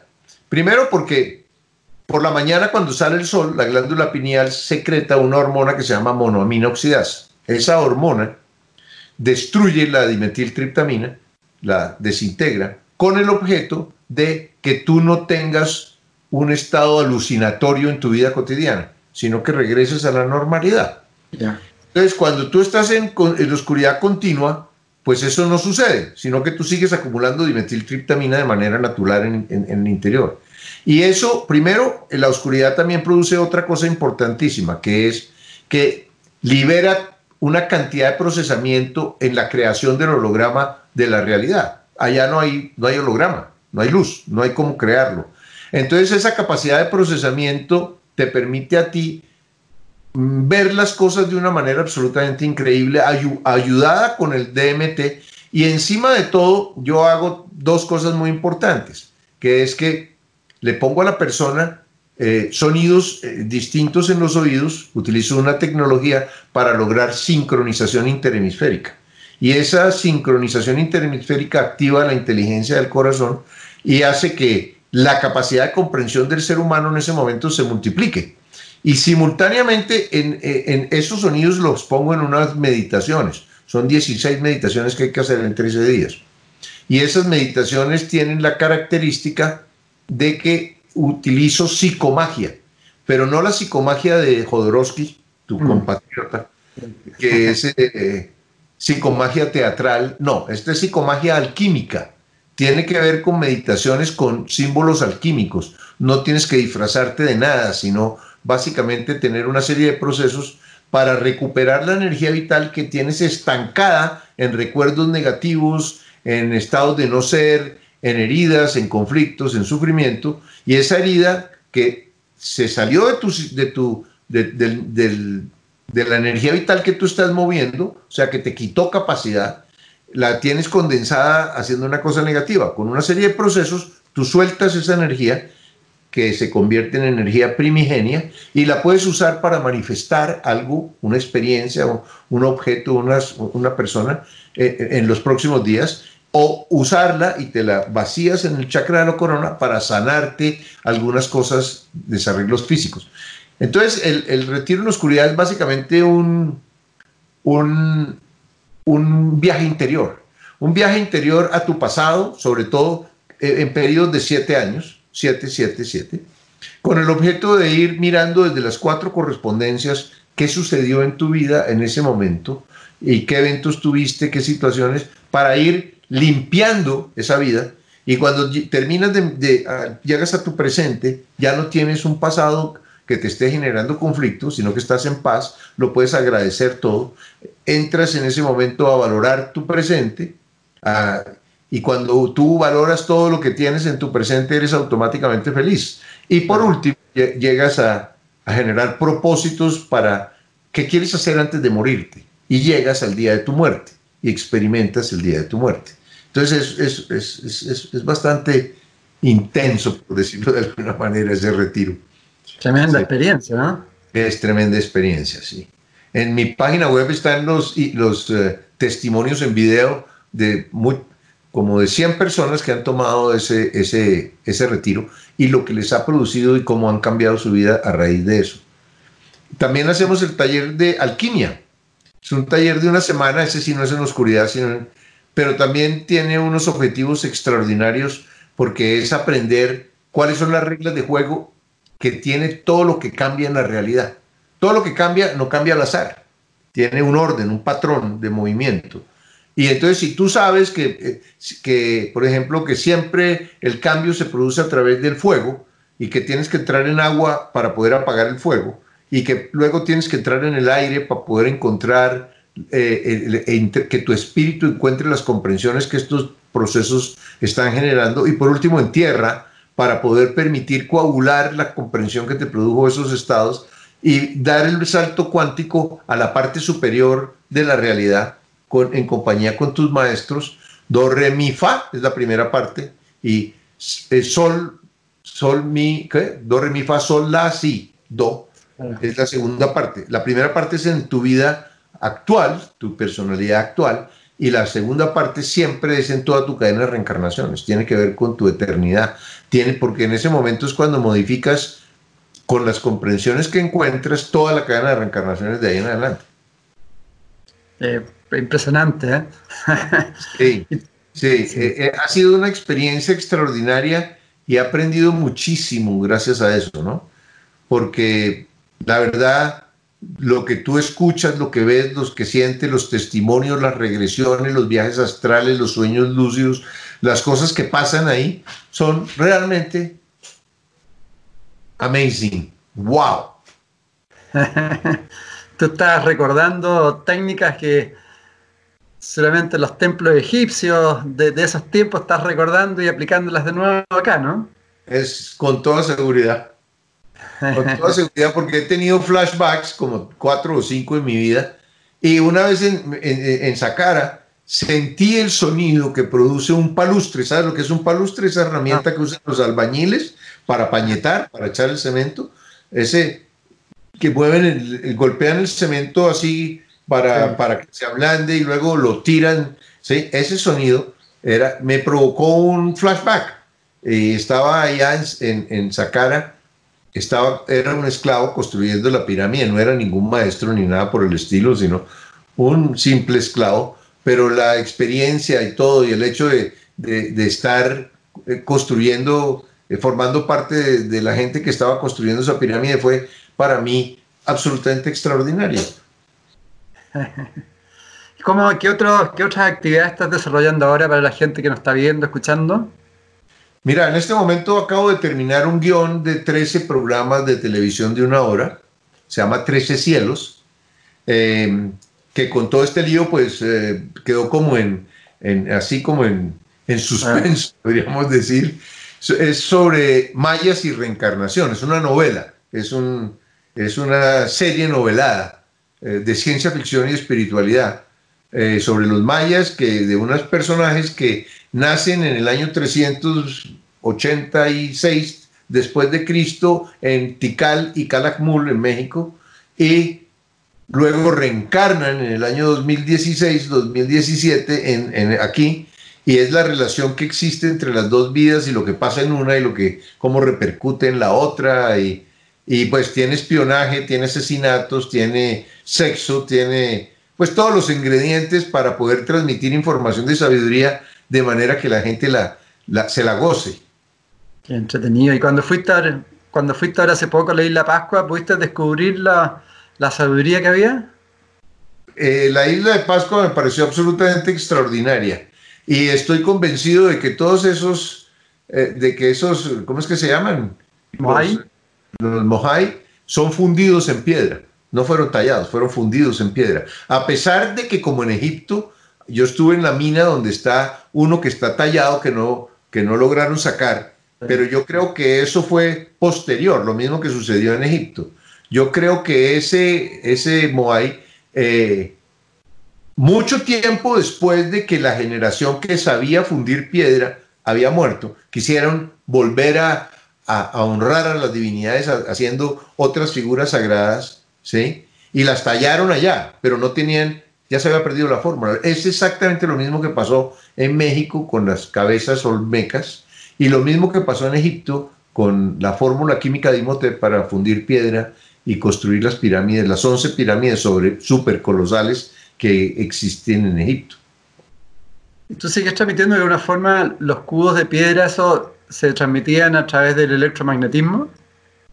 Eh, esa, era una, esa era una manera de hacer las cosas y hay, una vez que estuve explorando eso encontré diferentes maneras. Una es que ellos tenían la capacidad de generar campos electromagnéticos antigravitatorios, por decirlo de, de una manera. ¿sí? Entonces permitían mover bloques de piedra de un lado para otro de una manera muy sencilla. Pero también me encontré que Imhotep era un alquimista y él descubrió la fórmula química para fundir piedra. Eh, la misma fórmula química que utiliza la naturaleza en el fondo del mar para transformar eh, los, los restos de los animales marinos y de la vegetación y de toda la cosa en eh, piedra en piedra calcárea, en piedra, en piedra caliza. La piedra caliza tiene una particularidad que es que si tú la quemas produce cal y la cal es un aglomerante. Entonces mm, Imhotep descubrió cómo utilizar ese aglomerante mezclándolo con sal y otras sustancias para producir bloques de piedra que con el paso del tiempo son idénticos a la piedra natural. Entonces tú vas allá y juras que todo fue cortado y que fue traído en, bueno, las historias que cuentan de Egipto son asombrosas, ¿no? O sea, movieron bloques que pesaban 110 toneladas sobre palitos a través de las arenas del desierto. Entonces uno se muere la risa pensando eso. Qué, qué, inocencia la de esos historiadores que se inventaron esos cuentos de ciencia ficción tan extraordinarios. Imhotep era Hermes Trismegisto también, ¿no? Así es. Imhotep fue canciller del faraón Soser y los, griegos lo vieron tan importante que lo divinizaron, lo convirtieron en Hermes y los romanos también. Eh, entonces fue un, ser humano que fue divinizado por tres eh, civilizaciones, por la egipcia, la griega y la romana. Algo increíble. Un, personaje, cuando tú lees y entiendes la vida y lo que hizo y todo, y vas allá y te metes y miras, es extraordinaria la vida de ese personaje. Un iniciador de maestro, ¿no? Un iniciador de civilizaciones. De civilizaciones. Él, él fue el que creó la civilización egipcia, en realidad, porque le dio un propósito, estableció el espíritu nacional en el sentido de que había que, que reunir una cantidad de gente, una población de un millón de personas y dedicar un grupo bastante grande a construir esas pirámides, para qué las construyeron, cuál era el propósito. Cuando estudias todo eso, es algo ciencia ficción filosófica. Ciencia ficción. Ahora, con, ha cambiado, ¿no? Yo creo la situación actual con, con, tanta información de sabiduría que hay, ya prácticamente no se requiere como un maestro, sino está la información en YouTube, etcétera, etcétera, depende cómo uno va resonando, ¿no? Eso es relativo, Edgardo porque lo más que hay en, en YouTube y, en, y en, en, las redes es desinformación, no información de sabiduría. Lo que más hay es desinformación. Entonces tú tienes que hacer el arte del entresaque. Pero ¿cómo haces el, arte del entresaque si eres ignorante. No, la información de sabiduría tú definitivamente la recibes desde un maestro que te mira los ojos y te responde las preguntas. Eh, esa no está por ahí. No hay colegios con información de sabiduría ni ese tipo de cosas, ¿no? Es un proceso resultado por correspondencia de aprendizaje. A ti te llega la información en el momento que te corresponde. ¿Y cómo se transmite entonces hoy la, la expansión de conciencia a un nivel más global?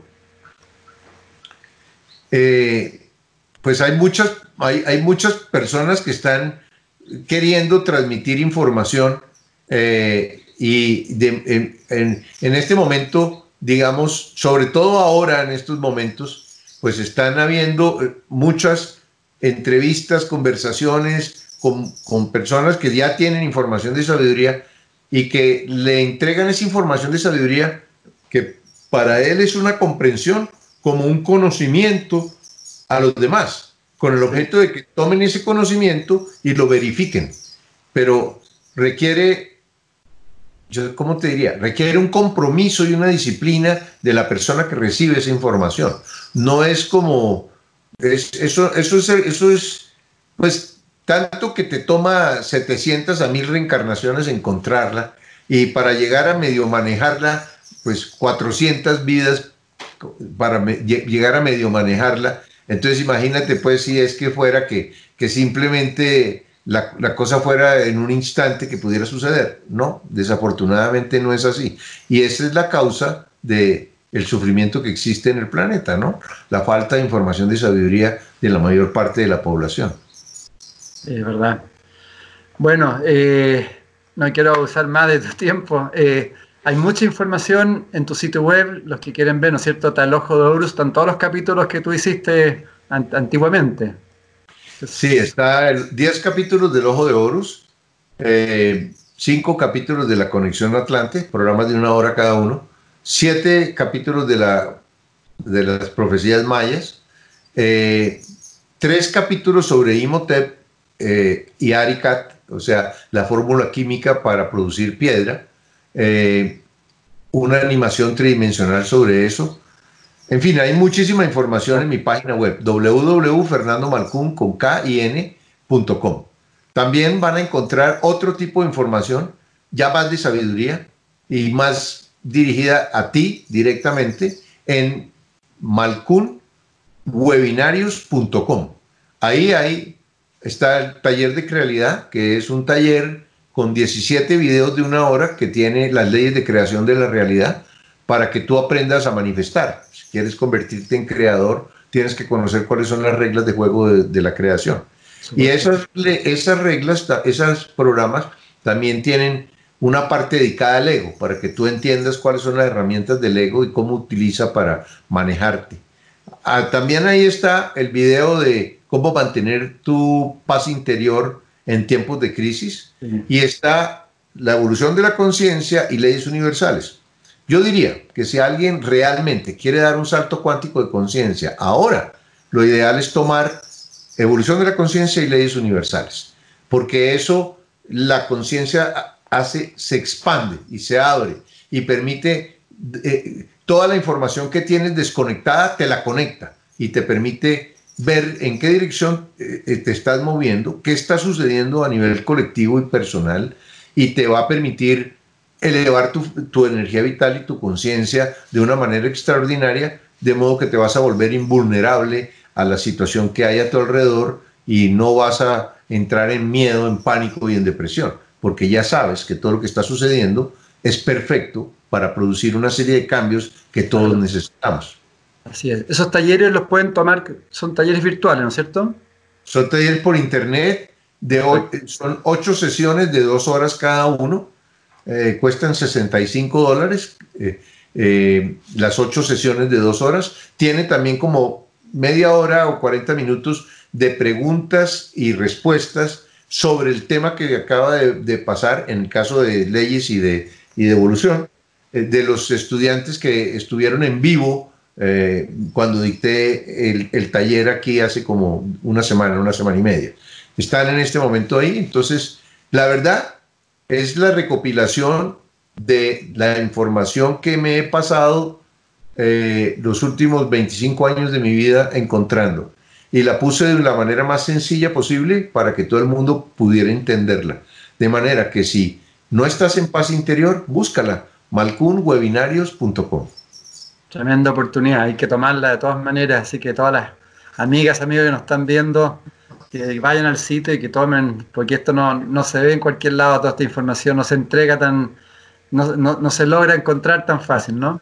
No, no, eh, realmente, uy, yo para encontrar la información, bueno, sobre todo la de Gerardo, eso fue, yo hice primero el curso Milagros, después hice el cuarto camino de Gurdjieff, eh, me leí todos los libros habidos y por haber, estuve en, en Limburg, en Alemania, en el ashram de la Madre Mira, buscando información, estuve en Finhorn, en Escocia, buscando información antes de poder que el universo me dijera, este sí está comprometido, pongámosle al maestro que le corresponde. Tremendo buscador. Ya, querido Fernando, bríndale las últimas palabras, si quiere, a todas las amigas, amigos, unas palabras positivas para que tengan esperanza de un mundo más consciente.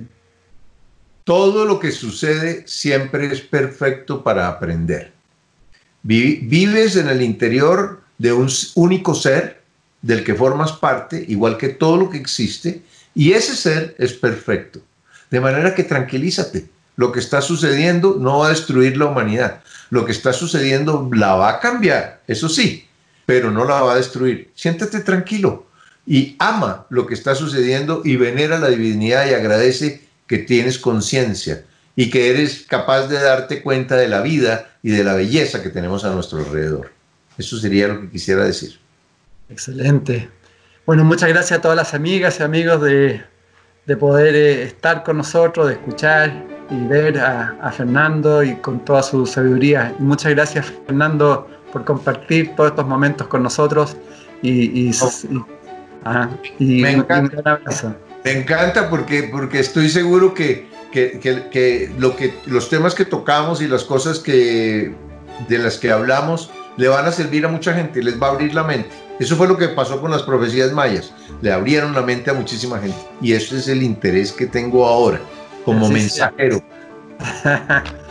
muchas, muchas gracias Fernando. muchas gracias a todos. En MCA Canal estamos convencidos que conversar hace bien. Y si lo hacemos de forma positiva, entonces es mucho mejor. Edgardo Fogel te acompañó en una amena y profunda charla. Esto fue Conversando en Positivo, un momento de luz para compartir experiencias de vida por MCA Canal, resonando con el alma.